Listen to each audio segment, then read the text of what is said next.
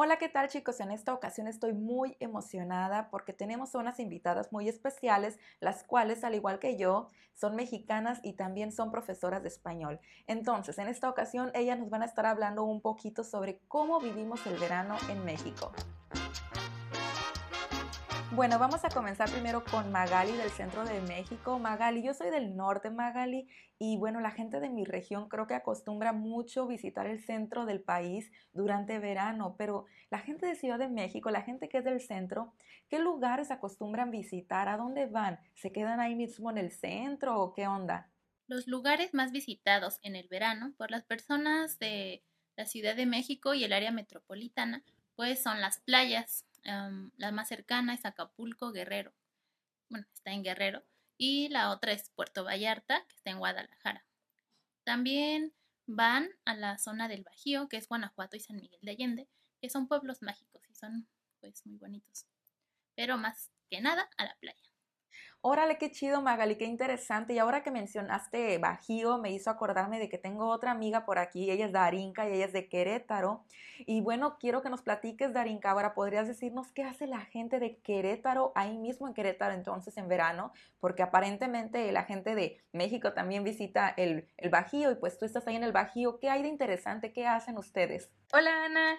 Pues bueno, yo te cuento que en la ciudad de Querétaro lo que podemos hacer durante el verano es disfrutar de los diferentes festivales que están en la ciudad. Por ejemplo, tenemos el Festival Internacional de Jazz, tenemos un festival de la cerveza, tenemos festivales de música, tenemos festivales de artes escénicas y de todo.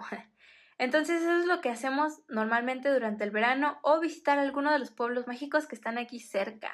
Qué chido, Darinka. A mí me encantan los festivales, de verdad, me encantan. Seguro si yo estuviera en México ahorita iría para allá a un festival, pero bueno.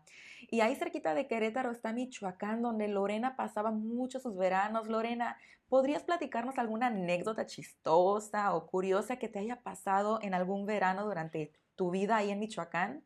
Te cuento una historia muy espeluznante. Una vez fui a Michoacán junto con mis primos, veníamos de una fiesta, vimos pasar a una mujer de vestido largo. Nunca le vimos la cara, pero era la llorona. Wow, Lore, qué interesante. Yo creo que todo mexicano siempre ha escuchado alguna experiencia con este, con este personaje de esta leyenda, ¿no? De la Llorona. Sobre todo, bueno, en mi región se, escucha mucho porque hay este, esta costumbre de contarse esta leyenda en lugares donde hay mucha agua, ¿no? Y mi región, bueno, de donde yo soy, estamos rodeados por agua, así como Veracruz también por ahí, al lado del Golfo de México.